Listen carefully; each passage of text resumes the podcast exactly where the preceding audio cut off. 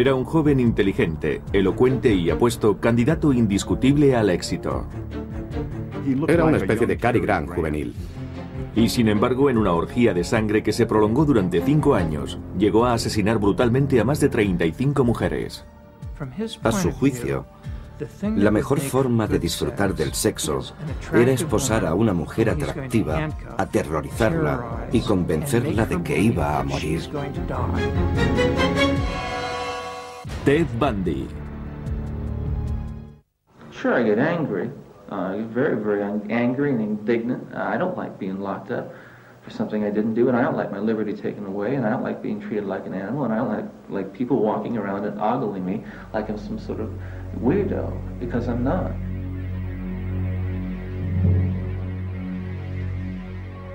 A las 7 de la mañana del 24 de enero de 1989, en la prisión estatal de Stake, en Florida, estaba prevista una ejecución que muchos dudaban que fuera a realizarse. Se trataba de la ejecución de Ted Bundy, el asesino en serie más famoso de Estados Unidos. Tras una demora de 10 años, Bundy fue condenado a la pena capital por asesinar en 1978 a Kimberly Leach, de 12 años de edad. Sin embargo, reconoció ser el autor de 30 muertes más en los estados de Washington, Oregón, Utah, Idaho y Colorado. Desde que fuera apresado por primera vez en 1976, Bundy se convertiría en todo un fenómeno mediático. Los Estados Unidos quedaron fascinados por la figura de Bundy, antiguo Boy Scout, estudiante de Derecho, militante de las Juventudes Republicanas y político de futuro prometedor en el ámbito local del estado de Washington. Nosotros le conocimos antes de que le acusaran y le detuvieran, y era una persona muy agradable. Era amigo nuestro. Nunca apreciamos nada raro ni anormal en él. Una vez encarcelado no tardó en mofarse de la justicia, fugándose de dos prisiones diferentes en el estado de Colorado. Tras ser detenido en Florida, ejerció su propia defensa legal ante la extasiada mirada de una legión de admiradoras que seguía todos sus pasos. Si las miraba, ellas se sonreían y se daban codazos unas a otras. Y yo pensaba, ¿es que no se darán cuenta de que si estuviera en libertad y se tropezara con ellas una noche, se convertirían automáticamente en víctimas suyas? Pero la habitual arrogancia de Bundy le abandonaba a medida que se iba aproximando a la sala de ejecuciones escoltado por dos funcionarios. Parecía que se resignaba a su destino. Se quedó embobado mirando la silla eléctrica. En el exterior, unas 500 personas que esperaban impacientes la noticia de su muerte coreaban frases como Achichárrate Bundy.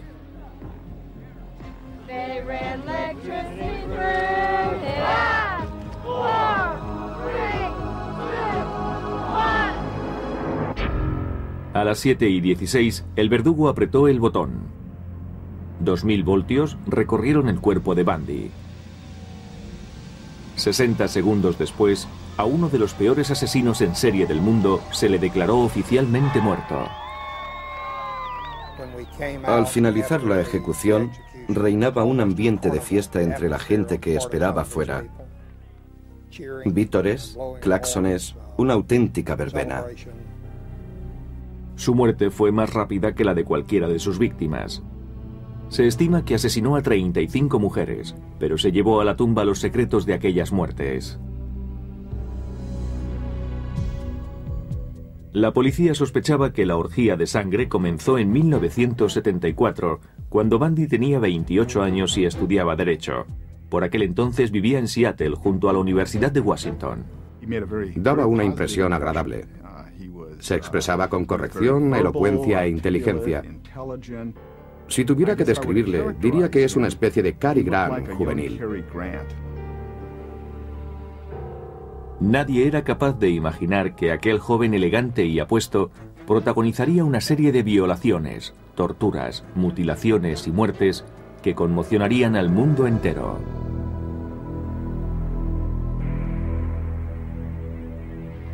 Pasadas las 12 de la noche del 4 de enero de 1974, Ted Bundy se acercó a la casa donde vivía Johnny Lenz, estudiante de la Universidad de Washington, de 18 años de edad. accedió al interior de la vivienda a través de una ventana y una vez dentro golpeó salvajemente a su víctima con una barra de hierro cuando ésta estaba dormida. A la mañana siguiente el cuerpo de Johnny fue hallado en medio de un charco de sangre, con un trozo de madera procedente de la cabecera de su cama introducido a presión en la vagina. Bundy eligió a Johnny por una razón muy concreta. Poseía ciertas características físicas comunes a todas sus víctimas. Llevaba el pelo largo, peinado con la raya al medio. Aún habrían de pasar años para que la policía desentrañase el móvil de los crímenes de Bundy. Linda Angeli cursaba el último año de sus estudios de psicología. El 31 de enero de 1974, cuando Linda estaba durmiendo, Bundy irrumpió en su habitación. Tras dejarla inconsciente, la envolvió con sábanas y la sacó del inmueble. Transcurrió un año hasta que fue hallada su cabeza, así como otras partes de su cuerpo. Tanto para los perseguidores de Bundy como para quienes más tarde tratarían de entender los motivos de sus crímenes, el enigma seguía en pie. ¿Qué pudo inducir a un joven encantador e inteligente como él a perpetrar tamañas atrocidades contra personas a las que no conocía siquiera? Consideraba a sus víctimas como cosas, no como personas. Nunca le oí referirse a ellas como mujeres. Para él no pasaban de ser simples objetos. La vida de sus víctimas no tenía valor para él, porque no pensaba que fuesen personas de carne y hueso, la idea de conmocionar a los agentes de la ley y ocasionar sufrimiento a los padres le resultaba emocionante porque de esa manera materializaba su venganza. Sin embargo, Bundy, al igual que otros asesinos en serie, era capaz de ocultar a la perfección el impulso asesino que le dominaba. Sus amigos, su familia y sus compañeros le consideraban una persona perfectamente cuerda. Parecía un buen chico. Era un placer charlar con él. Sabíamos algo de su actividad profesional y pensábamos que tenía un futuro prometedor. Era un triunfador en ciernes. Uno de los rasgos más importantes de su personalidad era que parecía muy sincero. Era como si emanase sinceridad por todos sus poros.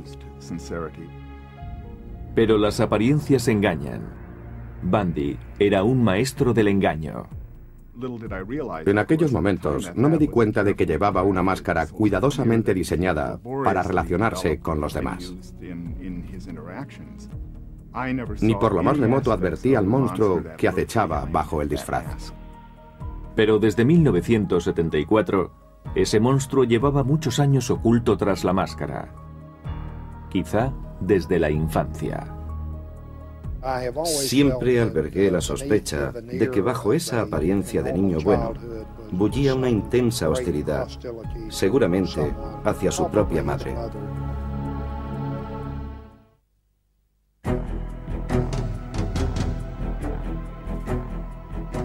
La versión policial es que en 1974, en la ciudad de Seattle, Ted Bundy dio comienzo a una oleada de espeluznantes crímenes que se prolongó durante más de cinco años a lo largo y ancho de Oregón, Utah, Idaho, Colorado y Florida. Su sadismo acabó con la vida de al menos 35 muchachas. Al ser detenido en 1976, una de sus defensoras más tenaces resultó ser su madre, Louise Bundy. Permaneció al lado de su hijo hasta que fue finalmente ejecutado en 1989. My Christian upbringing tells me that to take another's life under any circumstances is wrong. And I don't believe the state of Florida is above uh, the laws of God. Luis es una mujer entrañable. No quiso aceptar los hechos hasta la noche de la ejecución, en que Ted se lo confesó todo. Hay expertos que opinan que el origen de la locura de Bundy estuvo en su infancia.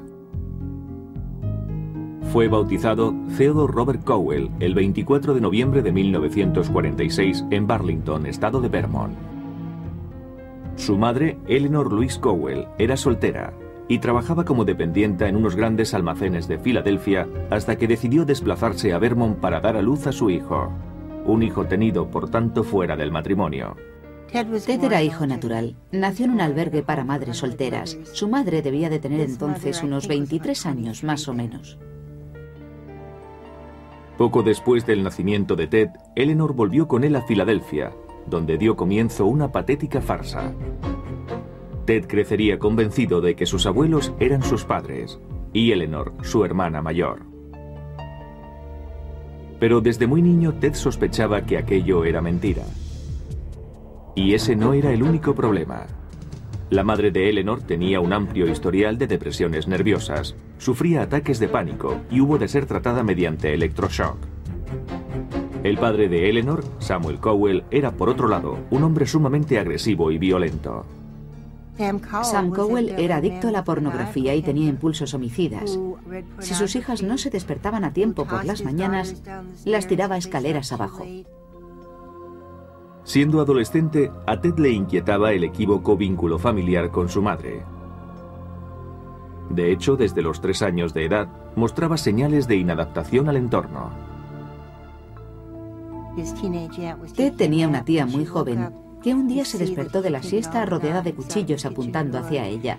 Ted los había cogido del cajón de la cocina. Los había colocado todos con la punta hacia ella. Su madre, preocupada por la conducta del niño y harta de la tiranía de su propio padre, se marchó con Ted a vivir a Tacoma, en el estado de Washington, muy cerca de un tío suyo, de nombre Jack Cowell. Años después, Ted afirmaría que abandonar a Sam, el hombre a quien creía su padre, le dejó desolado. En Tacoma, Eleanor Louise dejó de utilizar su nombre compuesto y se hacía llamar simplemente Louise.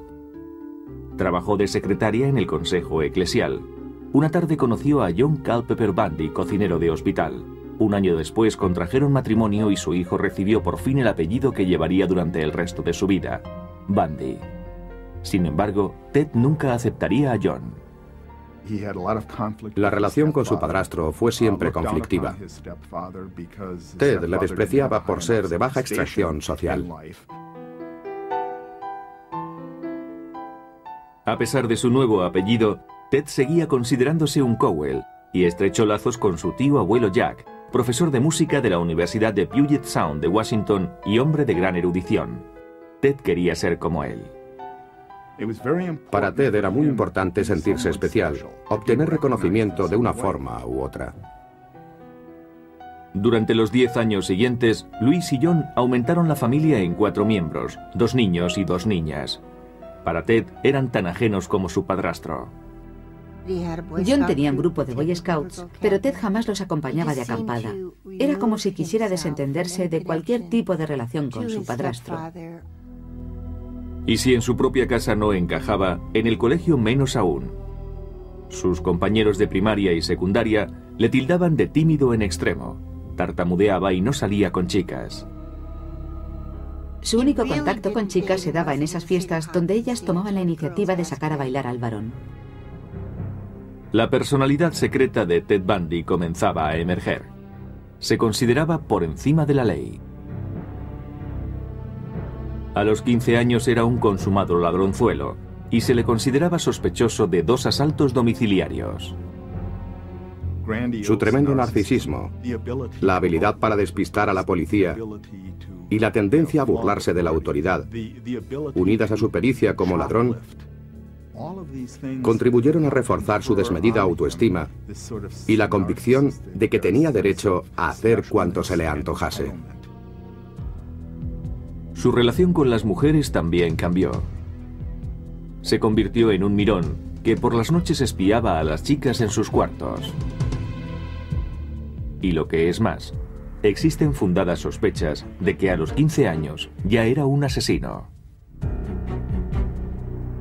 Ted repartía periódicos por las mañanas. Un día, haciendo la ruta, se encontró con una niña que se llamaba Anne-Marie Burr. Anne-Marie tenía ocho años. Ted conocía a Anne-Marie de cuando ella iba a dar clases de piano con su tío abuelo Jack. El 31 de agosto de 1961, Anne-Marie desapareció de su domicilio. Eran los días en que se instalaba la televisión por cable en el tejado de las casas y había que dejar una ventana semiabierta para que pasara el cable. La puerta principal también estaba entreabierta. La niña desapareció.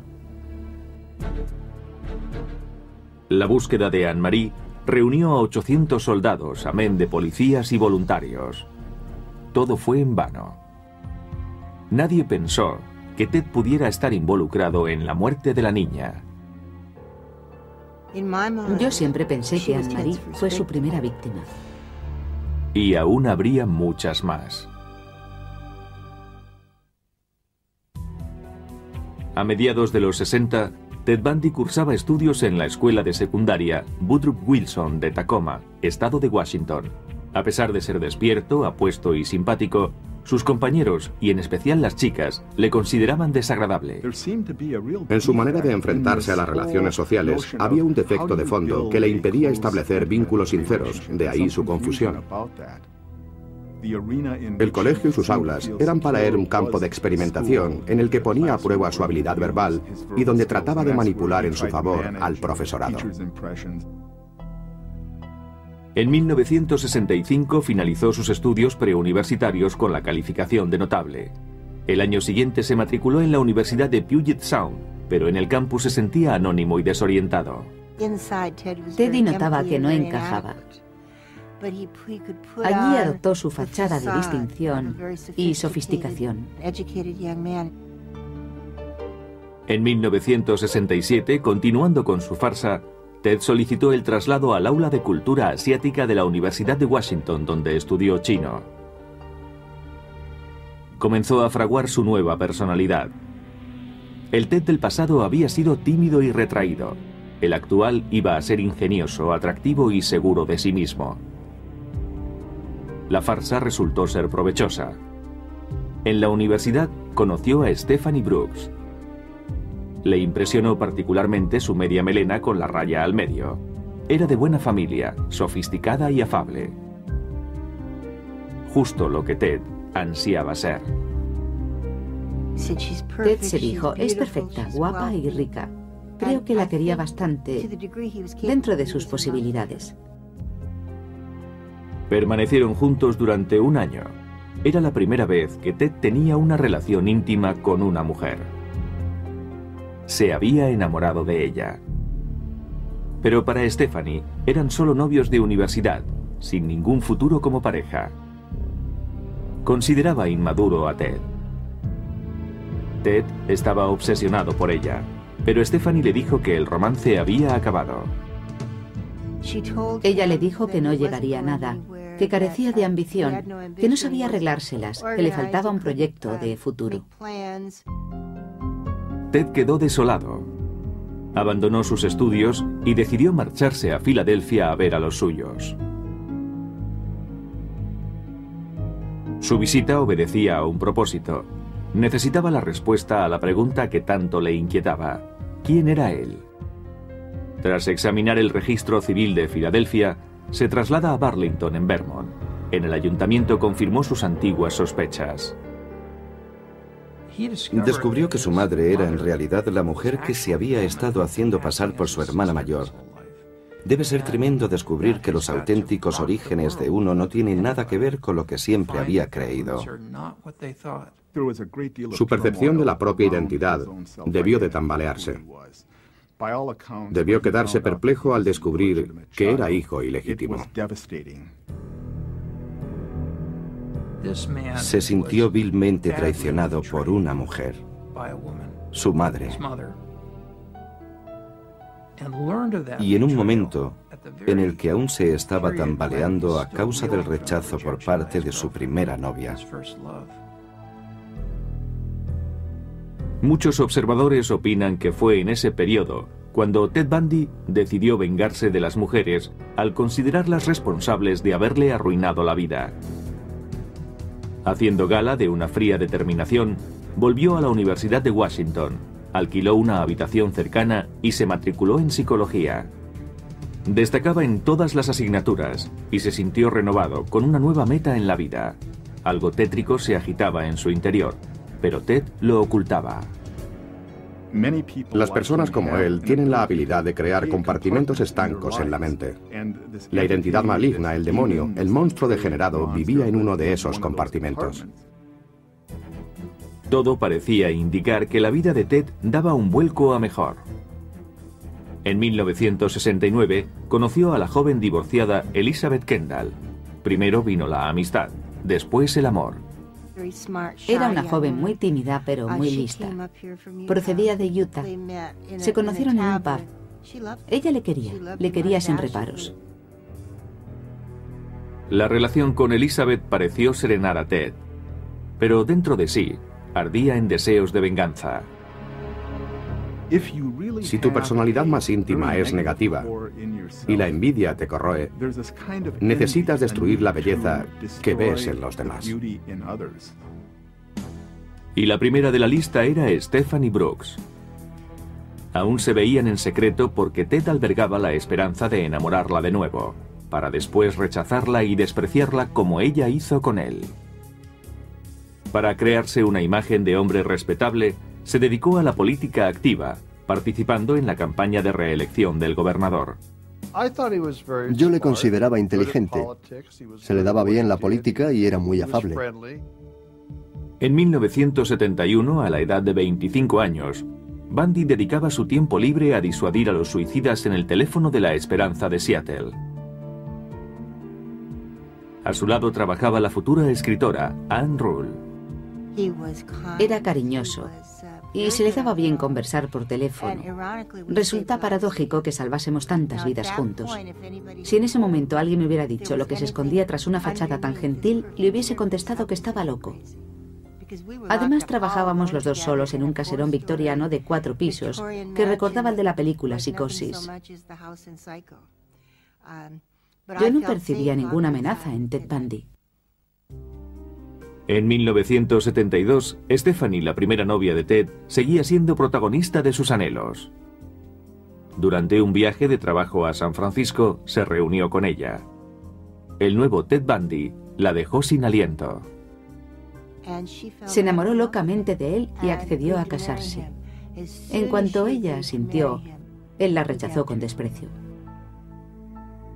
Dos días después, el 4 de enero de 1974, Ted Bundy iniciaría una larga serie de brutales asesinatos que se prolongaría durante cinco años, ante el espanto de todo el país. La mayoría de sus víctimas compartían una característica. Sus víctimas predilectas eran mujeres de mediana estatura, de pelo largo y peinado con la raya en medio, bastante agraciadas físicamente. Todas se parecían a Stephanie Brooks.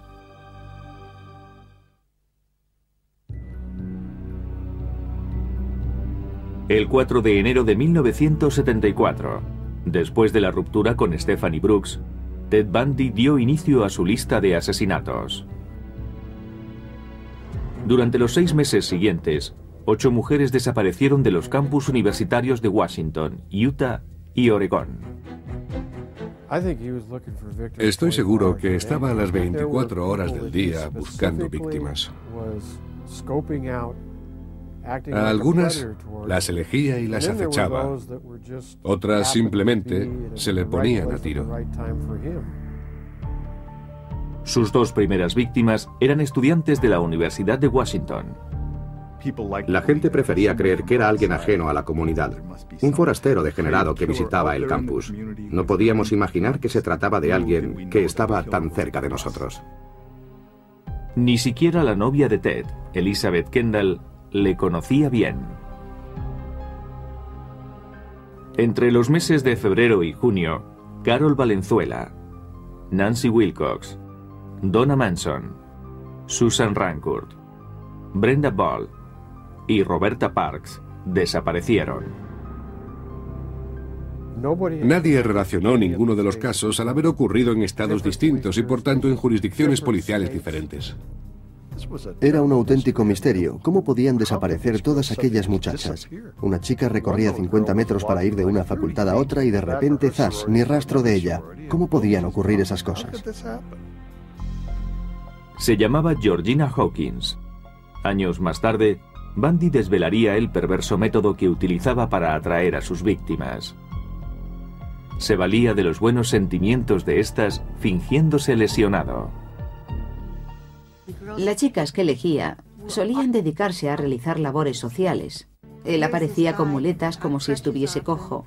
Dejaba caer los libros y le pedía a una joven que le ayudara a recogerlos.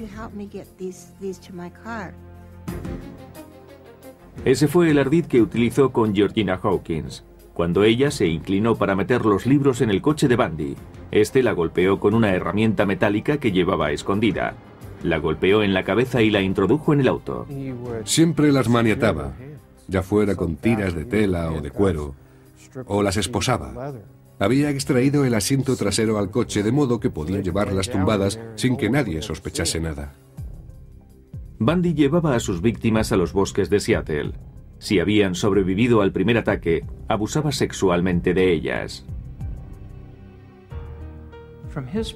A su juicio, la mejor forma de disfrutar del sexo era esposar a una mujer atractiva, aterrorizarla y convencerla de que iba a morir. Mientras esperaba su propia ejecución, se le preguntó qué se sentía al matar a una persona. Y contestó que asesinar no tiene nada que ver con la lujuria ni con la violencia, sino con la posesión. Cuando sientes que la víctima exhala su último aliento, la miras a los ojos. En ese instante, eres Dios. Cuando terminaba, se deshacía de los cadáveres en el bosque para volver más adelante. Volvía una y otra vez a la escena del crimen, no solo para eliminar pruebas y esas cosas, sino para ensañarse con los cadáveres. Sospechamos que en cierta ocasión se llevó un cadáver a casa porque la víctima en cuestión estaba maquillada de una manera totalmente inusual en ella. Bundy maquilló a la muchacha muerta para hacerla más atractiva, aunque en realidad le daba igual porque también profanaba sexualmente cadáveres en descomposición. Los psiquiatras que estudiaron a Bundy le consideraron un caso único, pues aunaba dos tipos de aberración al mismo tiempo. Era sádico y a la vez necrófilo. Entre las características comunes a ambas perversiones destaca la falta de sentimiento de culpa y la voluntad expresa de hacer daño a otros para obtener placer sexual. No hay mucho más que añadir. Bundy se había convertido en un asesino consumado con ocho víctimas en su haber. En julio de 1974, su adicción le llevó a matar a dos mujeres el mismo día. Era domingo por la tarde. Hacía mucho calor, más de 30 grados, y eso no es normal en Seattle. La gente se congregaba en el parque estatal del lago Sammamish. Allí se encontraba Janice Ott tomando el sol cuando Ted la abordó. Llevaba un brazo en cabestrillo y solicitó la ayuda de Janice para asegurar su barca al coche. Ella se levantó y le tendió la mano para saludarle. Ambos se presentaron con toda normalidad. Janice se alejó junto a Ted y no se la volvió a ver con vida. Una hora más tarde, Ted volvía al parque. Lo intentó con cuatro o cinco mujeres más por lo menos entre la una de la tarde y las cuatro y media aproximadamente. Pero esas mujeres percibieron en Ted algo que las hizo alejarse. Denise Nasland no tuvo tanta suerte. Sobre las cinco de la tarde se encaminó a los urinarios del parque. Denise estaba con su novio y otra pareja. Se fue al servicio con su perro. El animal regresó, ella no. Pero hubo testigos de la desaparición de Janice y Denise, gente que había reparado en el misterioso Ted. Y gracias a sus descripciones, se pudo poner en circulación un retrato robot del presunto asesino. La policía recibió 3.500 llamadas y se elaboró una relación de sospechosos, todos de nombre Ted. Bundy figuraba en la lista. Salió a colación un nombre, Ted, pero ni se me ocurrió pensar en él. Aquello era obra de un monstruo. Entre 1973 y 1974, el monstruo había sido funcionario de la Administración de Justicia de King County, para quien redactó un informe sobre el delito de violación y las víctimas del mismo. Esto le brindaba la posibilidad de conocer de primera mano las medidas que la policía pensaba adoptar para apresarle. En octubre de 1974 se hallaron cinco cadáveres más. Pero la mayoría presentaba avanzadas señales de descomposición y en algunos casos no eran más que un montón de huesos. Bundy había desaparecido sin dejar pistas que le pudieran comprometer. Dos meses antes se había matriculado en la Facultad de Derecho de la Universidad de Utah, pero eso no consiguió atemperar su sed de sangre. Cuando yo conocí a Ted Bundy no era un asesino, pero puede que empezara a matar una hora después. Eso es lo más terrible. Aunque su disfraz seguía transmitiendo encanto y sinceridad, su verdadera personalidad estaba a punto de salir a la luz. Una de sus víctimas logró escapar y posteriormente le identificó.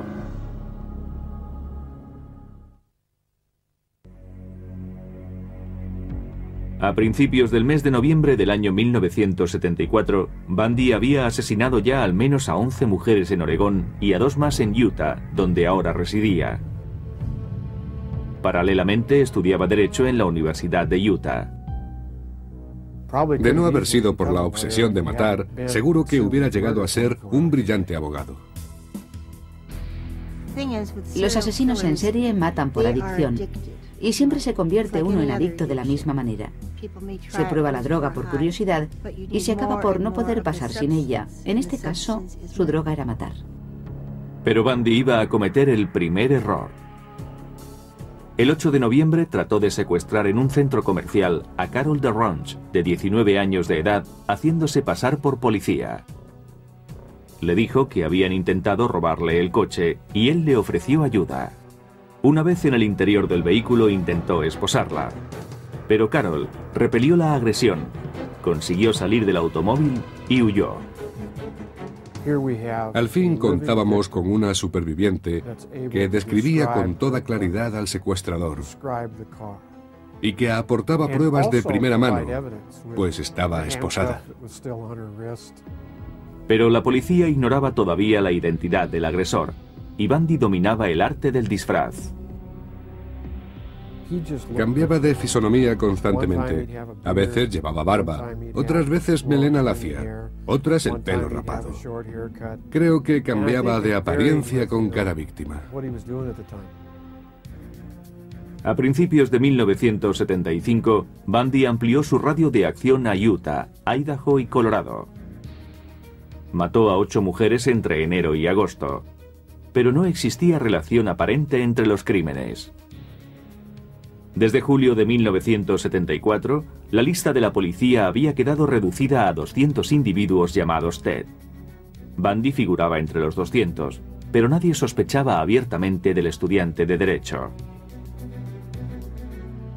Se empieza a vertir un denominador común en todas las desapariciones. Los asesinatos presentan el mismo patrón. La suerte estaba a punto de abandonar a Ted Bundy. En Utah, el 15 de agosto, un policía de tráfico le ordena que se detenga por conducir de manera imprudente y procede a registrar el vehículo. El agente encuentra entonces una bolsa que contiene una barra de hierro, unas esposas y un pasamontañas. Llevaba el Museo de los Horrores a cuestas. Bundy es detenido inmediatamente bajo sospecha de asalto. Más tarde se le intervendrían mapas y tickets de gasolinera que le relacionaban con los escenarios de los crímenes de Colorado. Como colofón, Carol de Ronch le identifica como su agresor. Nos quedamos de piedra, no nos lo podíamos creer. Nos pusimos de su lado e incluso decidimos reunir dinero para su defensa. No nos lo podíamos creer, no podía ser él. El 23 de febrero de 1976, Bundy es procesado por sus asesinatos. Durante el juicio está convencido de que será declarado inocente. Pero en el estrado, Carol de Ronch relató los terribles momentos que había pasado junto a Bundy y lo identificó como su agresor. Fue declarado culpable y condenado a 15 años de prisión. Durante su reclusión continuaron las pesquisas y se le relacionó con el asesinato de Karin Campbell en Colorado. Pero Bundy continuaba impertérrito a pesar de verse convertido en acontecimiento mediático. Ever physically harmed anyone? Ever physically harmed anyone? No. No. Again, not in the context, I think, that you're, you're speaking of. Ted estaba tan seguro de sí mismo que rayaba en la arrogancia. Y eso que le acusaban de asesinato. En abril de 1977 se le traslada a Colorado en espera de juicio. Bundy despidió a sus abogados y consiguió permiso para defenderse a sí mismo ante el tribunal. Bundy confiaba ciegamente en su inteligencia y en su habilidad para manipular y derrotar al sistema judicial. Aunque eso significara evitar la vista. Dos meses más tarde, saltó por la ventana de la biblioteca del juzgado, situada en un segundo piso, y se dio a la fuga. Fue apresado seis días después, pero no permanecería preso mucho tiempo. Believe me, I've grown in the past year, and I've learned a lot of things about myself in the past year.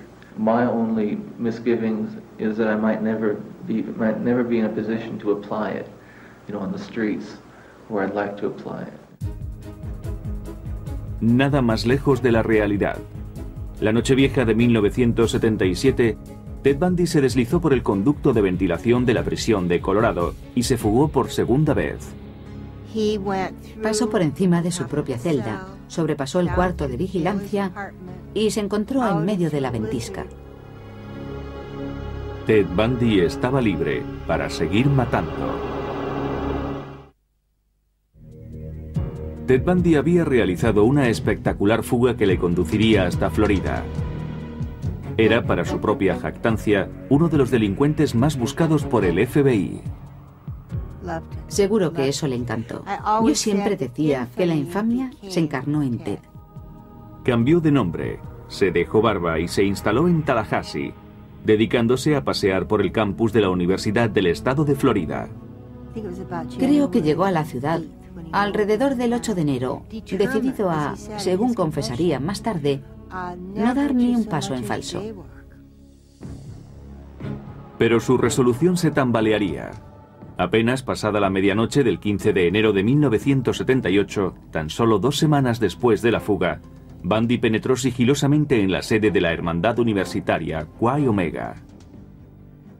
Recorrió habitación tras habitación sin despertar a sus ocupantes. Apaleó, violó y asesinó a Lisa Levy y a Margaret Bowman. Agredió hasta casi matar a sus compañeras de cuarto, Karen Chandler y Kathy Kleiner. Creo que entró allí con el propósito de matar a todas las mujeres que viera. Pero sus desmanes no acabaron ahí. Irrumpió en el apartamento de Cheryl Thomas a menos de medio kilómetro de distancia y se ensañó con ella. Pero contra todo pronóstico, Cheryl sobrevivió. Fue la quinta víctima de Bundy aquella noche. No es que fuera incapaz de sentirse culpable por lo que había hecho, es que creía tener derecho a hacerlo, ya que las mujeres le habían tratado mal, ¿por qué no pagarles con la misma moneda? Volvería a matar tres semanas después. Su víctima en esta ocasión fue Kimberly Leach, de 12 años, muy querida por sus compañeros de clase. Kimberly fue secuestrada, brutalmente agredida y asesinada. Sin embargo, el reinado de terror de Bundy se acercaba a su fin. El 15 de enero de 1978, un policía da el alto a un Volkswagen cuyo robo había sido denunciado. Ted intentó escapar corriendo. Forcejeó con el agente, el cual llegó a disparar su arma. Al final, el policía logró reducirle. Bundy fue otra vez detenido e identificado. En los meses siguientes se lograron reunir pruebas que incriminaban a Bundy tanto por los hechos acaecidos en la sede de la Hermandad Universitaria como por el asesinato de Kimberly Leach. Otros estados solicitaron su extradición, pero la primera vista se celebraría en Florida el 7 de julio de 1979.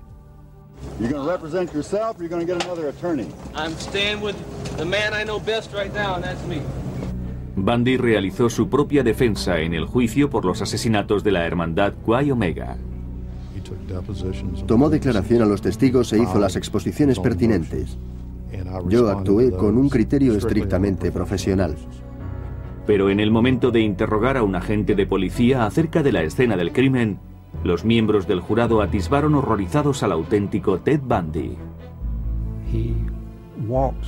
Cuando se acercó a las personas que componían el jurado, éstas se reclinaron en el asiento Le pidió a la gente que describiera con todo lujo de detalles lo que vio al apartar las sábanas. En ese momento, a ninguna de las personas de la sala o que seguían la vista por televisión, a nadie le quedó ninguna duda de que lo que ese hombre quería era revivir sus atrocidades. Dos semanas después, Bundy fue condenado a la pena máxima por los asesinatos de Lisa Levy y Margaret Bowman. En enero de 1980, Bundy fue juzgado por el asesinato de Kimberly Leach.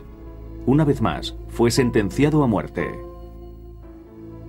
Pero la ejecución se demoraría por algún tiempo. Durante los nueve años posteriores, Bundy apeló en numerosas ocasiones y engañó a la muerte utilizando subterfugios de última hora ante la inminente ejecución de la sentencia. Pero al fin, tras incontables apelaciones, se fijó la fecha de su ejecución para enero de 1989. Con objeto de retrasar la ejecución, propuso a las autoridades su colaboración en el esclarecimiento de casos aún no resueltos que también le eran atribuibles. Comenzó a dar información con cuentagotas para captar la atención de los investigadores. Después les decía que necesitaba más tiempo, que no aguantaba más, que tenían que convencer a las autoridades de Florida de que le concedieran más tiempo para que pudiese facilitar más detalles. Fue una estratagema desesperada. Estaba quemando el último cartucho. Sin embargo, estoy seguro de que Bundy, hasta la misma mañana de su ejecución, se creyó capaz de retrasar lo inevitable. Pero fue en vano. El 24 de enero de 1989, a la edad de 41 años.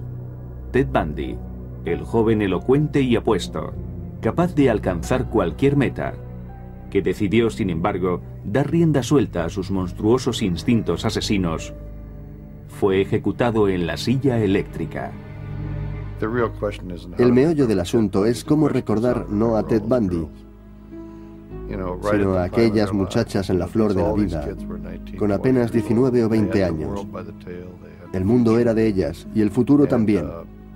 ¿Cuántas familias quedaron desmembradas y hundidas en la tragedia? Desgraciadamente todos recordamos a Ted Bundy. Yo preferiría recordar a aquellas chicas.